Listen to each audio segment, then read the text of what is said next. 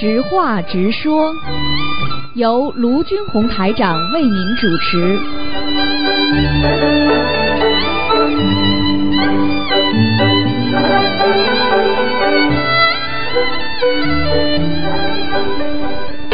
好，听众朋友们，欢迎大家回到我们澳洲东方华语电台。今天是二零一八年六月八号，那么星期五是农历的四四月二十五。好，下面呢就开始解答听众朋友问题。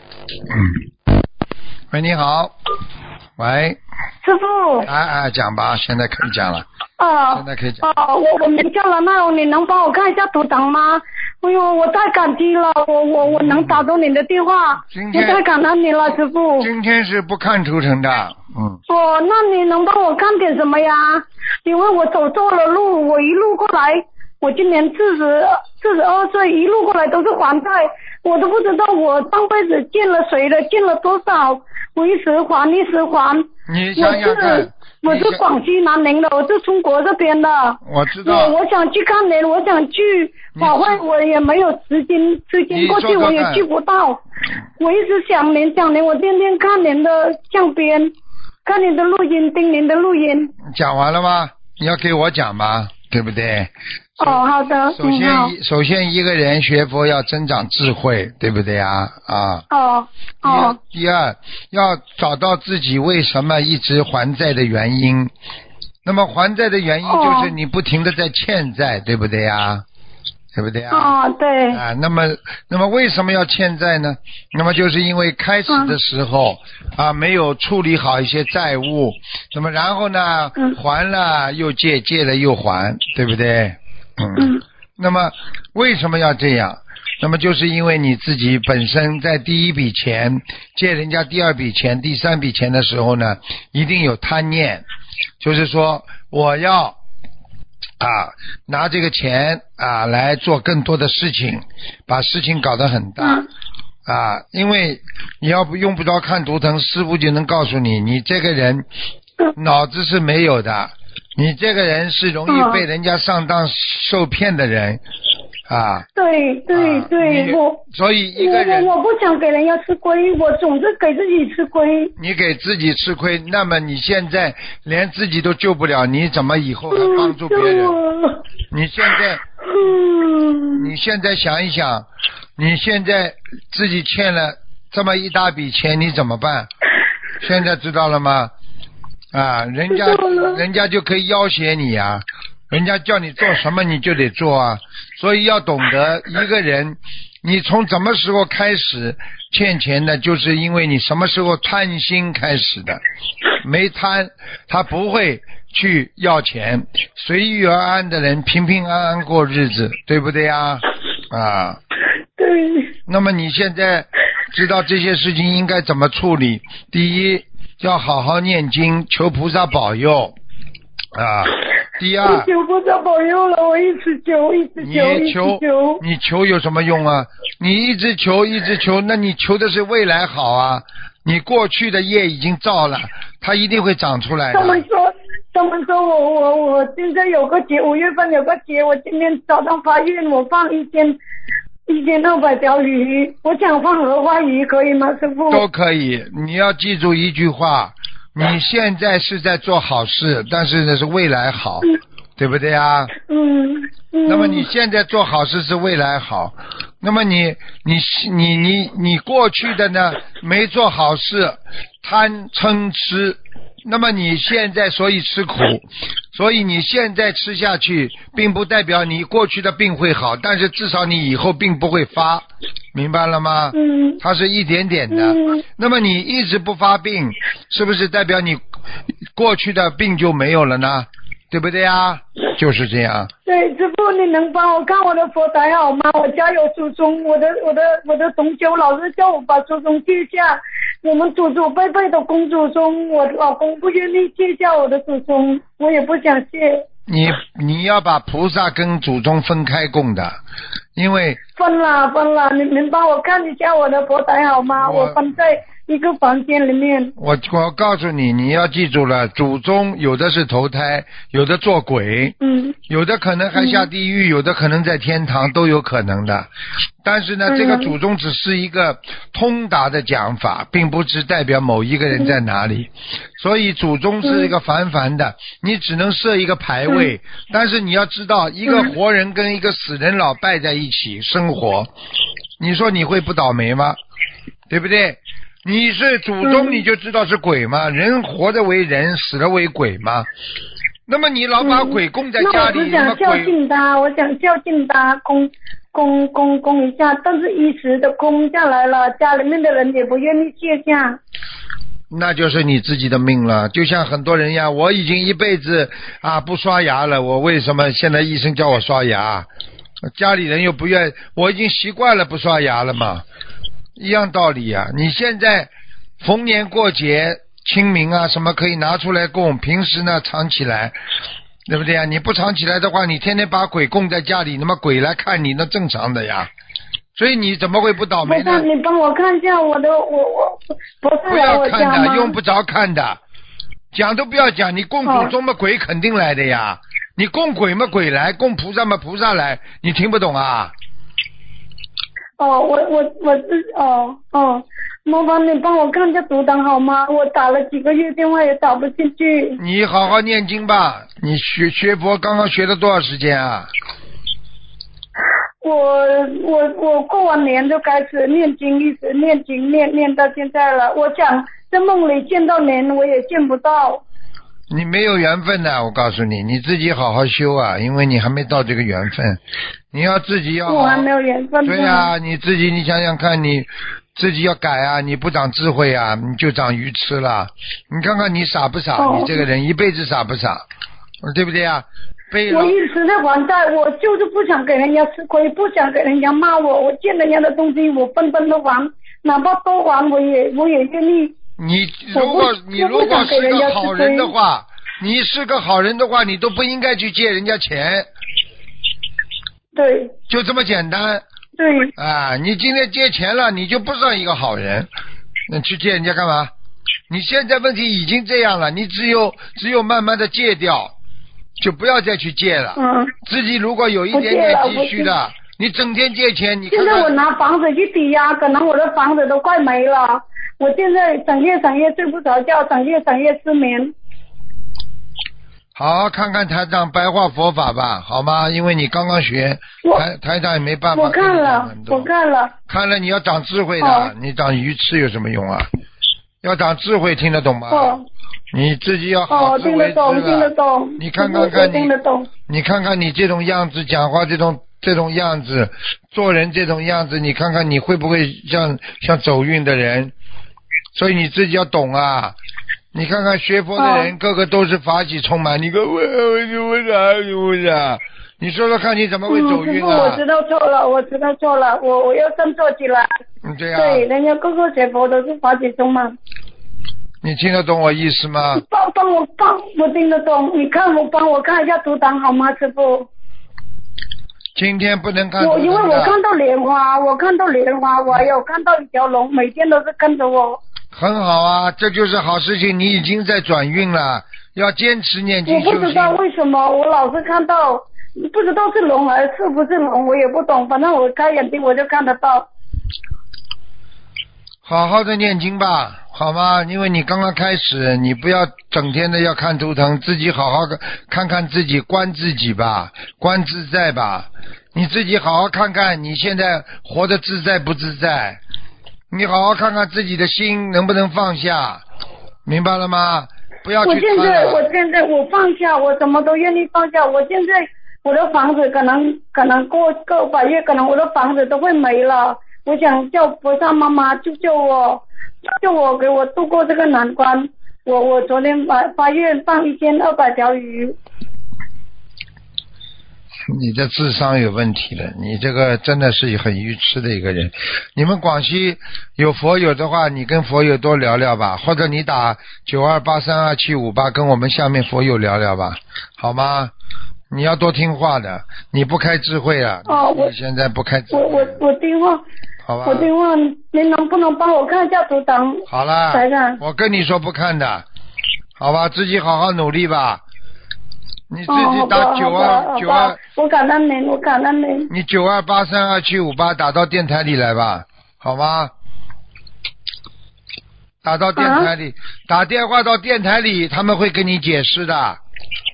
九哦，二好的，都多少了？九二八三二七五八九二八三二七五八。哎，好吗？前面是第、嗯，就是六前面加六加六幺就可以了，是吧？六幺二六幺二，嗯，好的，嗯，好，谢谢。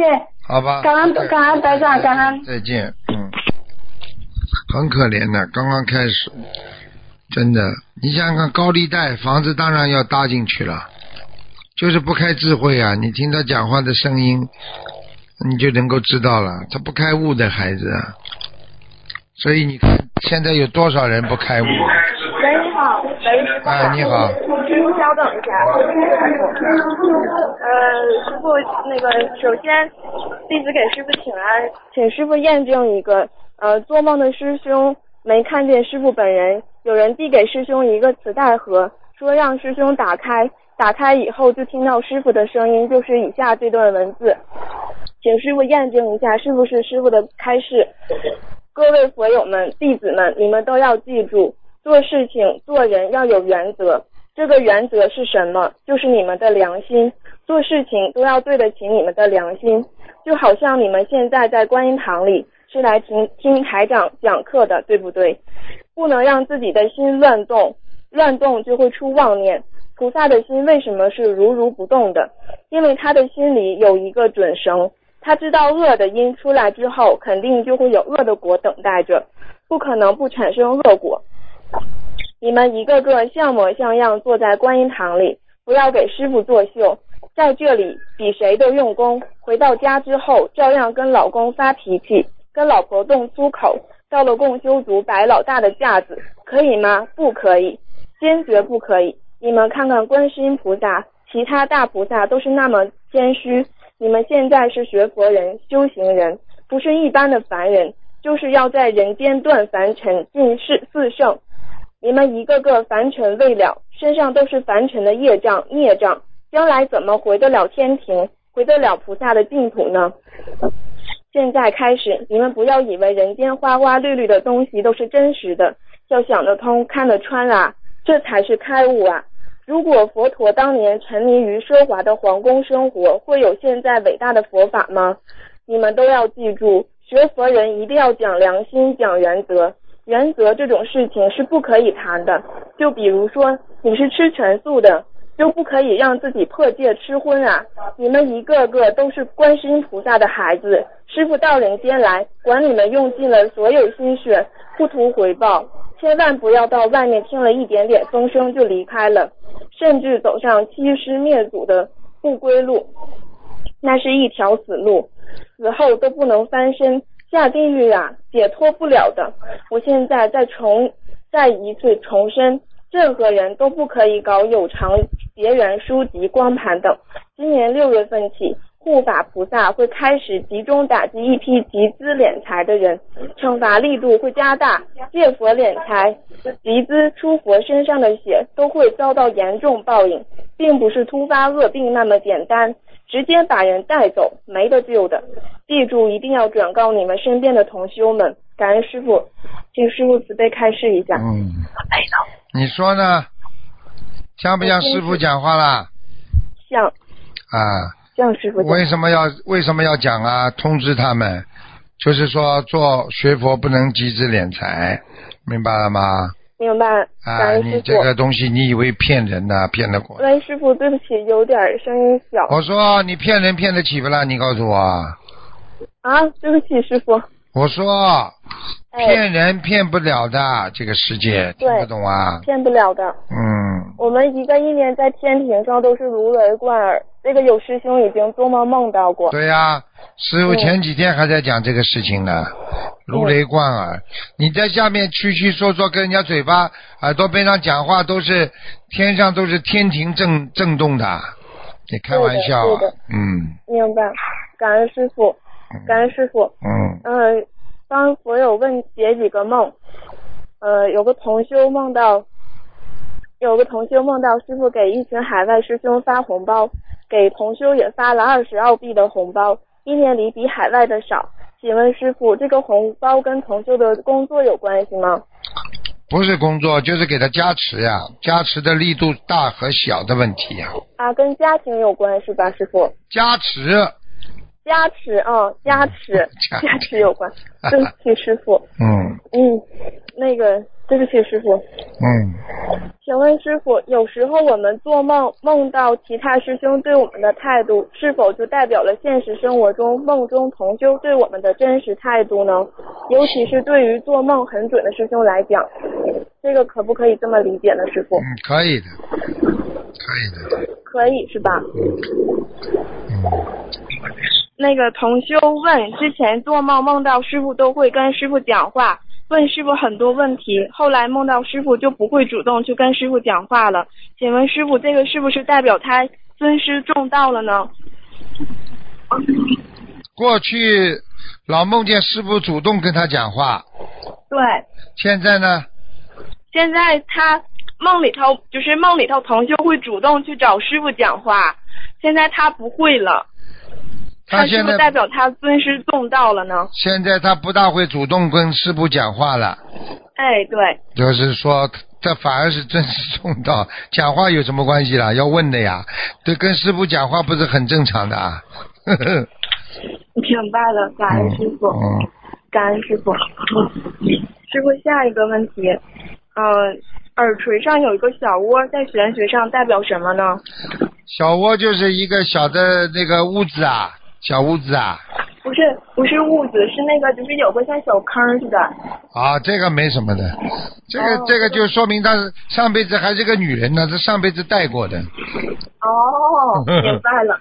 嗯 明白了，嗯感恩师傅。就是同修和同修之间生活，有一方吃东西总会剩下，然后又放在一旁不管。如果其他同修帮帮帮剩的东西处理了，就是帮忙帮忙把同修剩的东西处理了，他剩的食物例如倒掉，是否会替他背业呢？你帮他倒掉，你就会帮他背业，你只要跟他讲一下就可以了。你只要跟菩萨讲一下，你说他自己的业自己背，你帮他倒掉吧。我在心里跟菩萨讲，好吗，师傅？对呀、哦他自己倒霉，这没办法。明白。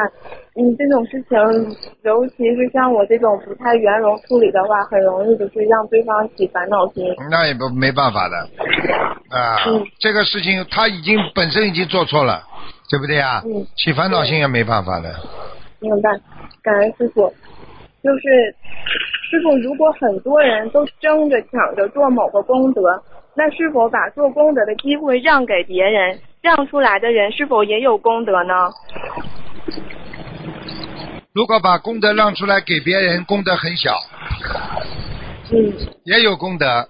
自己做了功德很大，就这么简单，并不是说你今天让出来了你就功德很大，功德应该自己做。你让给，比方说举个简单例子，你今天这个好事情你自己做，功德功德大，还是你给别人做功德大啦？明白，明白了吗？明白，好吧明白，感恩师傅。嗯，师傅，呃，还有一个问题就是，我们对于外界气场的影响，如果外界气场外环境很不好，是否如果我们有一颗如如不动的心，心非常能定得下来，那这种气场是否对我们就没有太大的影响呢？那当然了，过去修得好的人，他就可以如如不动。你外界再发生天大的事情，他如如不动的，明白吗？明白。那师傅，如果就是我们就是生活的地方，像有的师兄是在医院里头工作，甚至住医院的宿舍，他那个宿舍里头有很多那个气场，就是无形的众生，嗯，是否对他这个修行有影响？那当然了，那当然了。嗯你就你举个简单例子，你要是家里住在火葬场边上，你说有影响不啦？傻姑娘。有很好啦。有有那。医院里是这个不干净的地方呀。那师傅是不是借这个环境来练我们这颗如如不动的心？那你是叫没办法讲的，嗯，有有办法，是不是就是要离要开？离开呀，啊。那你说，你说，你说，在人间当然是没办法了，你上不了天呀。你到了天上，谁谁到人间来，再来再来再来修啊？啊，对不对啊？啊，对对，下来修的人是觉悟高，不下来修的人，人家自己管得活得好，人人都说天上好，对不对啊？人间事物，人间烦恼少不了啊，没办法的明白。啊。嗯，下面请师傅解几个梦。同修超度去世的父亲，另一位同修梦到该同修的父亲在金灿灿的天上。师傅当时解梦说，在天上，同修最近因某件事情烦恼不已，梦到师傅。梦到父亲到梦中说要种田，同修说买就可以了，不用辛苦自己种。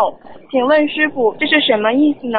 同修感觉每次有烦恼的时候就会梦到父亲，而且梦中感觉父亲就是在帮助同修，或者是给予一些提示之类的。对啊、但是其实，哎他父亲在天上呀，看见孩子自己苦，他就想下来帮忙，这就是他的挂碍，哦挂碍没有断，明白吗？嗯，啊，明白明白。那同修是否还要给父亲念小房子呢？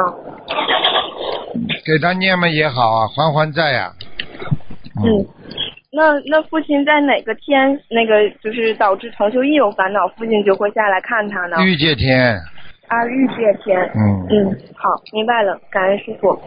有位做梦梦到几个师兄，有位同修做梦梦到几个师兄一块儿去放生，其中一位师兄的小女儿，大家都走到一个水库旁边，有十几只小狗。这位师兄的小女儿推了六只小狗下去，做梦师兄救起来了四只，有一只狗妈妈和一只小狗给淹死了。那个师兄的小女儿就变成了一只猫，然后做梦师兄就醒了，请师傅慈悲解梦。这还不懂啊？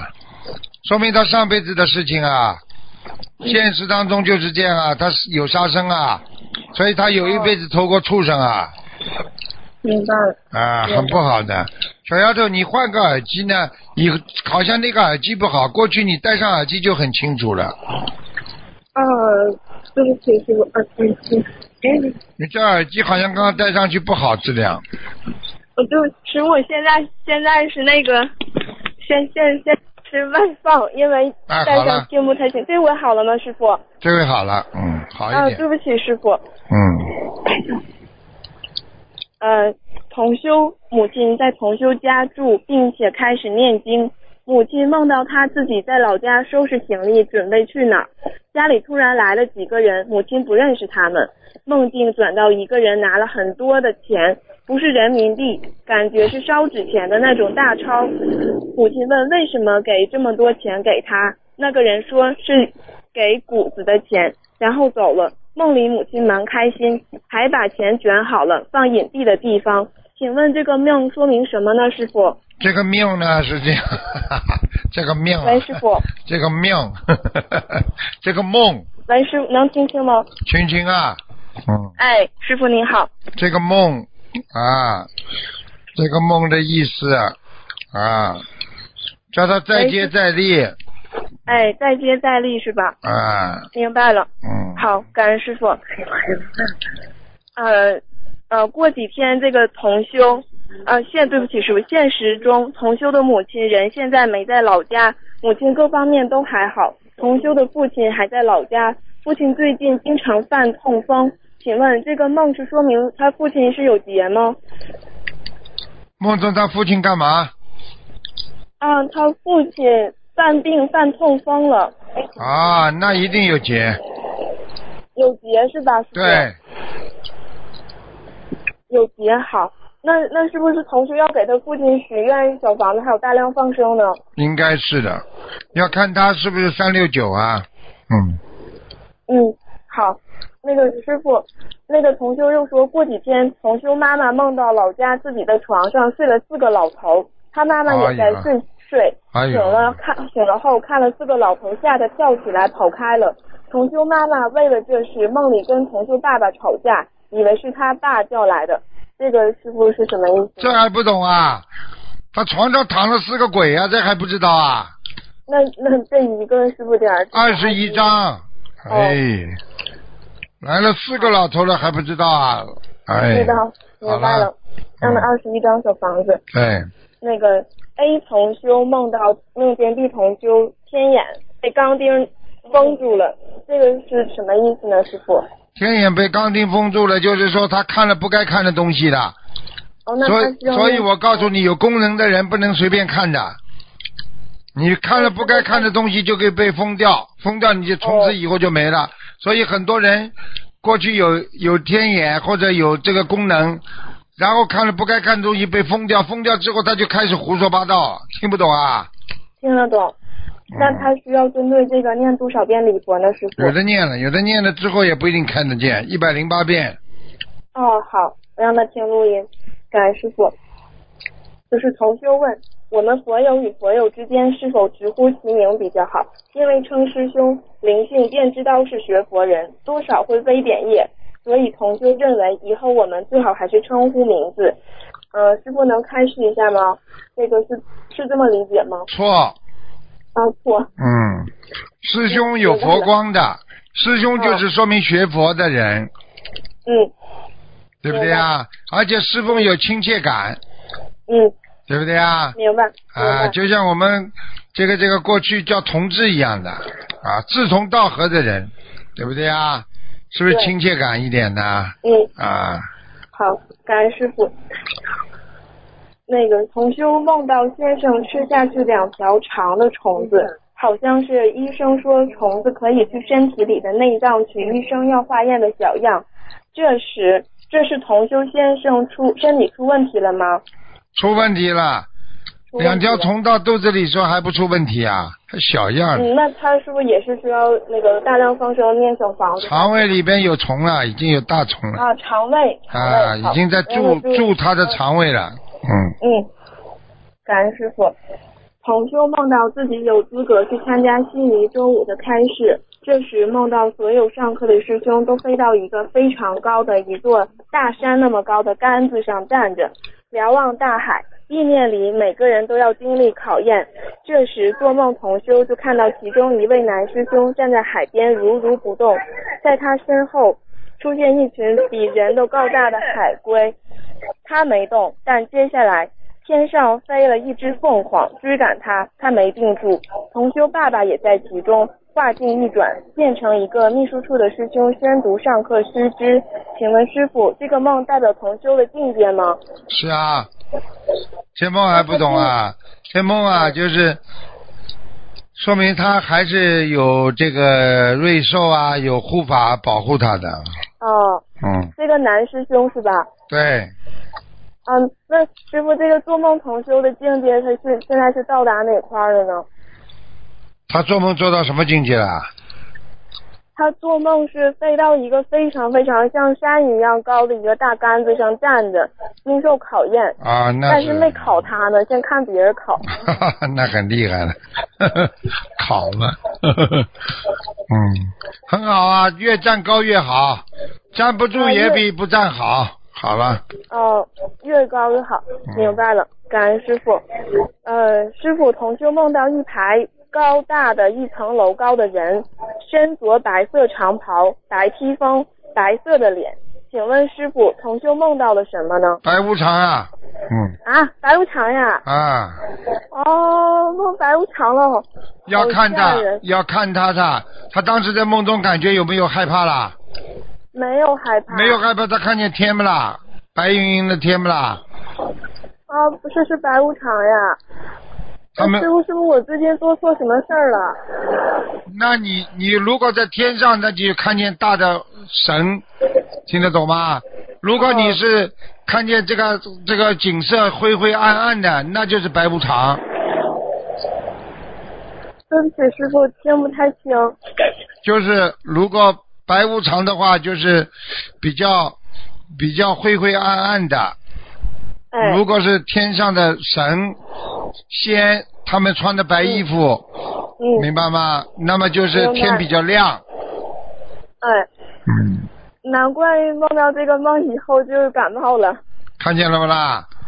哼，哦，明白了。现在明白了，白无常呀，他无常他都会变的呀，他们很厉害的呀。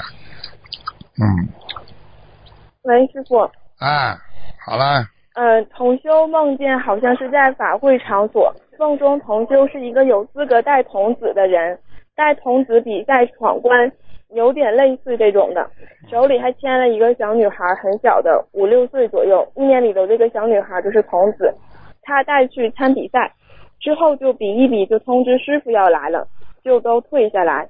这时同修发现自己站在高空，仿佛这个场馆的天棚很高的那种感觉。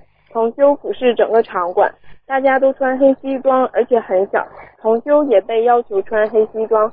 请问师傅，这个梦代表什么意思呢？大家要如理如法，步调一致，不要搞搞个人突出。好了，哎，明白，感恩师傅。师傅，嗯、有位老同修买了四只乌龟放生，给自己的妹妹各放两只。上香后，香一直打卷，香灰掉下来，正好是数字二十。请问师傅，这有什么说法吗？没有太大的说法。一般的像这种提醒你的话，你一般的，因为你是放了生之后求某件事情，如果是数字二十，那么就再放二十个乌龟就好了。好，师傅。同修梦到自己结婚了，还生了几个孩子，心里觉得挺害怕的，感觉是预示梦一样。然后他又从自己左胳膊里挤出虫子，觉得挺害怕的，就醒了。醒来之后，同修就跟着观世音菩萨说，他不想要人间的感情，他要跟着师傅弘法度人。过了一会儿又睡着了，梦到别的是梦到别的同修在等师傅，跟别的同修在等师傅，很多人，但是没有看到师傅。同修又梦到自己的儿子成了明星，出现在荧屏上，演的是古代的人，孩子才几岁，同修就觉得孩子是被人拐走了当明星，肯定受了很多苦，同修就哭了。然后过一会儿看到佛学的公共账号，全部都是儿子的信息和还有照片，感觉是在帮儿子打布施。同修后来又梦到自己去洗澡。过了一会儿，看到师傅在做节目，又跟一位师兄正在打电话，请师傅慈悲解梦。那个师兄梦到左胳膊挤出虫子，是这个是不好，这个哎是说明身体的血液里边有问题的。哦，血液有问题。嗯，那他是不是血液有问题？嗯叫他要吃全素啊，他吃全素了，他吃全素嘛，虫子念往生咒。啊，往生咒哦，嗯还是往生咒，因为师傅以前就提醒过他要念往生咒。叫他继续念啊。啊，继续念，他需要每天念多少遍往生咒呢？师傅？像他这种，如果梦中有的话，再念一个月的七十四遍，哎，好，让他听听录音。好啊师傅，他是哪方面导致他这个事业有问题呢？事业有问题的话，跟他的运程有关系，跟他的上辈子的上辈子的这个业障有关系的，并不是这辈子的啊。很多人这辈子一辈子，很多人说我一辈子做好人，为什么不顺利？那你怎么不知道你上辈子一辈子做坏人呢、嗯，对的好了，明白。那那师傅他需要念多少遍礼佛来忏悔呢？忏悔啊，嗯，念礼佛忏悔，好好忏悔吧。好，一直忏悔是吧？啊，念礼佛，念礼佛不能停的，啊每天要念。很多人，你再少再少一遍要念的。啊，明白。再少一遍也要念。好的嗯，感恩师傅。嗯，他梦到儿子，是不是他儿子有劫呢？需要念多是啊少？啊，有嗯需要念多少张小房子了？师傅？嗯他儿子今年才六岁嗯，这个没问题，这是上辈子的。啊，这个没问题。嗯，好，明白。感恩对不起师傅，师傅最后问一个问题，现实中问题，能听见自己打呼噜是什么情况？请问师傅是魂魄出窍吗？梦见自己听到自己打呼噜的话没有，他就说明他是浅睡，睡觉有浅睡和深睡的，明白了吗？哦，嗯明白。嗯，行，不让他听录音，好不好？师傅，那个师傅，对不起，今天问题就先问到这，感恩师傅，嗯师傅辛苦了，师傅再见，感恩师傅，好好好，再见再见，师傅。所以每个人都要好好的学佛嘛，每个人都要好好的念经啊，每个人都要能够懂得，在这个世界上一切都是唯心造。